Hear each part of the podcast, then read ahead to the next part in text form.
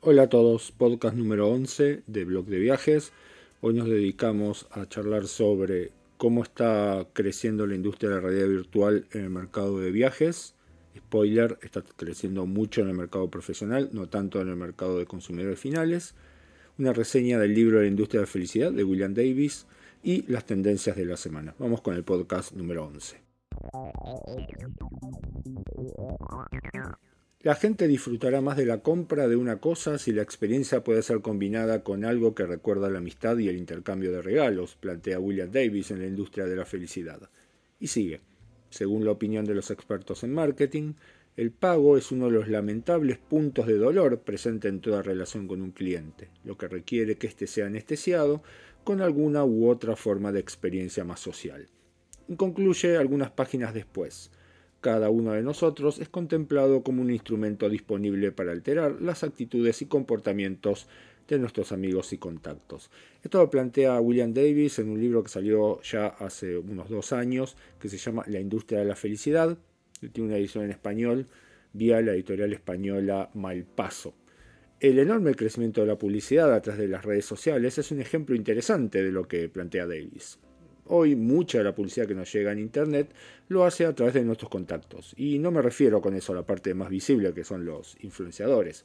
En realidad, hoy vemos como una buena parte de nuestros contactos muestra de manera pública sus consumos en relación a una situación por lo general de disfrute y de felicidad.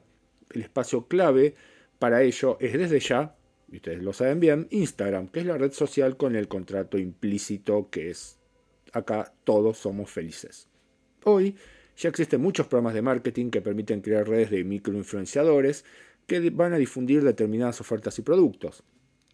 Ya no estamos hablando solamente de influenciadores con cientos de miles de seguidores, más bien hablamos de usuarios con pequeñas comunidades, pero que reunidos en una misma iniciativa pueden llegar a mucha más gente por costos bastante más razonables que los influenciadores con cientos de miles de seguidores. El sector de viajes es uno de los espacios donde más se ve este cambio, es ideal para trabajar con microinfluenciadores que viajen algunas veces por año y se concentren en relacionar el viaje con una experiencia positiva. Por lo general, ni siquiera tienen que fingir, realmente la están pasando bien. Que puedan despertar en otros el interés por visitar un determinado destino es algo que por supuesto le va a interesar a las empresas de marketing, aunque ya sabemos hay que tener bastante cuidado con este tipo de correlación. por cierto, hay muchos influenciadores cuyos números son bastante discutibles. La decadencia económica de los medios informativos y su oferta masificada y estandarizada se relaciona justamente con el pasaje del marketing hacia modelos centrados en los usuarios y las experiencias. Algo que es posible, claro, gracias a la enorme acumulación de datos que todos nosotros le hemos dado a las redes sociales o a los buscadores como Google. Hoy buena parte del gasto en destinos e instituciones públicas y privadas relacionadas con el turismo se está dirigiendo hacia las redes sociales y la publicidad en Internet, o sea, hacia la promoción de experiencias positivas sobre el viaje que estimulen el consumo desde el mismo nivel de los usuarios. Desde ya justamente el abordaje de Davis nos permite pensar un punto central de la experiencia en Internet y que es qué pasa cuando incluso las interacciones a niveles bastante micro, ya no únicamente centradas en los influenciadores con cientos de miles de seguidores, aparecen cada vez más ligadas con estrategias de marketing y de comercialización, sobre todo en el mercado de turismo, que siempre ha dado mucha importancia a lo que podríamos llamar experiencias auténticas. Desde ya ese tipo de tensión entre la excesiva comercialización o la excesiva extensión de los programas de marketing en tensión con el problema de la autenticidad, nos va a traer unos cuantos temas para analizar en los próximos años, específicamente en el mercado de viajes. Segundo tema del podcast de hoy es la realidad virtual en el mercado de viajes. Sobre realidad virtual en realidad se está hablando hace un montón de años, pero recién en los últimos 3-4 años comenzaron a aparecer de manera bastante masiva las soluciones orientadas a los consumidores. En principio, los visores de realidad virtual que alguna vez habrán visto, esos anteojos enormes de plástico, eran bastante caros, incluso cuando no tenían una gran tecnología, pero hoy están comenzando a aparecer ya soluciones que nos permiten integrar todo en un mismo dispositivo. En primer lugar, lo primero que habrán visto serían esos cardboards, esos dispositivos de cartón que permitían integrar el celular para aprovechar la capacidad de procesamiento de los teléfonos más caros. Después comenzaron a aparecer algunos un poquito más elaborados y ahora estamos viendo modelos standalone tipo el Oculus Go que por 200 dólares ya trae incluido todo básicamente pantalla, los visores y el mercado donde comprar aplicaciones. Un punto que se discute mucho en el tema de realidad virtual y de video 360 tiene que ver con el tamaño de la audiencia. Una impresión muy generalizada es que hay pocos consumidores que demandan este tipo de contenidos y por lo tanto no hay tantos visores en teoría en el mercado como para justificar la inversión en este tipo de productos. De a poco igual el panorama está cambiando. Mm, hay proyecciones que hablan de 55 millones de visores de realidad virtual para 2022 solamente en Estados Unidos. Es una cantidad mayor que, los suscriptores que hay en Netflix en ese país, como, para que tengan una idea. Así que para los próximos 5 años se espera que el mercado de realidad virtual crezca un 40% por año en todo el mundo y pase a tener una facturación de aproximadamente 7.200 millones de dólares para dentro de 5 años. Buena parte del crecimiento de la realidad virtual, al menos en los próximos dos o tres años, va a llegar de la mano de los videojuegos. Sony tiene una plataforma para PlayStation, Oculus, que es propiedad de Facebook, también viene apostando fuerte por el tema de juegos. ¿Qué pasa en el mercado de viajes? Bueno, la verdad es que la adopción del tema de realidad virtual está muy centrada sobre todo en el segmento profesional.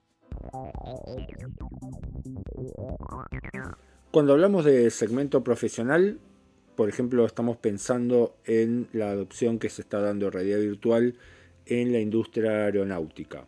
Hay mucho trabajo sobre el tema de simuladores, porque permite bajar los costos del entrenamiento para pilotos, pero también, por ejemplo, se testean procedimientos de emergencia, como por evacuar un avión y testear el funcionamiento de las instalaciones en aeropuertos, por ejemplo. De hecho, IATA hace algunas semanas organizó un evento dedicado específicamente a los usos profesionales en la industria aeronáutica de la realidad virtual.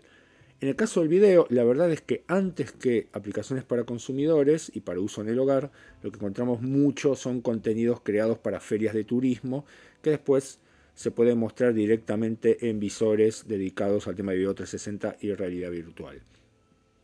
Google, Microsoft, Facebook, Apple son algunas de las empresas que están invirtiendo mucho en herramientas de producción y consumo de realidad virtual. El segmento profesional de viajes ya viene adoptando este tipo de soluciones desde hace varios años. El gran punto es cuándo va a llegar a los consumidores una mayor oferta en contenidos de viajes en realidad virtual y que apunten a los nuevos dispositivos. Tal vez haya que esperar algunos años para que este despegue comience a darse, pero lo cierto es que todavía nos falta innovar bastante en el tipo de producción Probablemente el punto donde esto va a comenzar es en el tema del video 360 y en la aparición de cámaras bastante más económicas pero que producen video de muy buena calidad. En las últimas semanas se dio en Argentina una importante devaluación del peso que obviamente iba a tener algún impacto sobre el turismo emisivo internacional desde este país. Lo cierto es que, según lo que publica el portal de turismo Hostel Tour, hubo un impacto bastante más rápido del que muchos de nosotros esperábamos, casi una caída del 25% en las reservas de vuelos hacia otros países de América Latina y con una caída mucho más fuerte en países limítrofes, caso Chile por ejemplo, donde la reserva de vuelos cayó casi un 50%.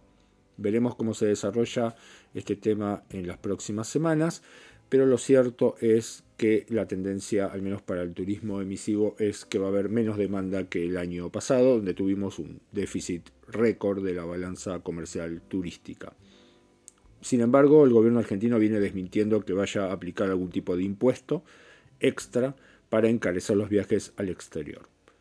Eh, otra tendencia interesante, el año pasado en Estados Unidos los podcasts facturaron 314 millones de dólares en publicidad, Sé que esta cifra puede no sonar muy impresionante, sobre todo considerando los números que se mueven en otras industrias de medios, pero este es un formato que hace algunos años aparecía prácticamente como muerto.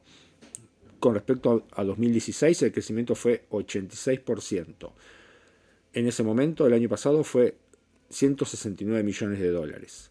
Las expectativas son que para 2020 en el mercado estadounidense la recaudación publicitaria llegue a 659 millones de dólares.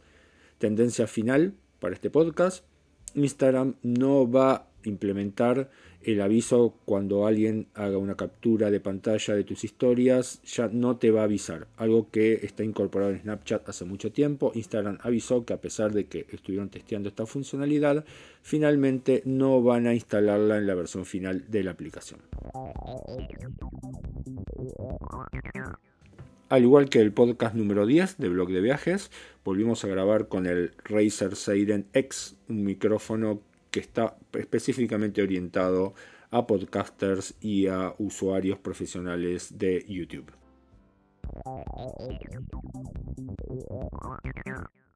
Si quieren escuchar o suscribirse a este podcast pueden hacerlo desde blogdeviajes.com.ar barra podcast y si quieren suscribirse al newsletter que acompaña la edición de cada uno de estos podcasts, lo pueden hacer desde blogdeviajes.com.ar barra newsletter. Nos escuchamos la semana que viene.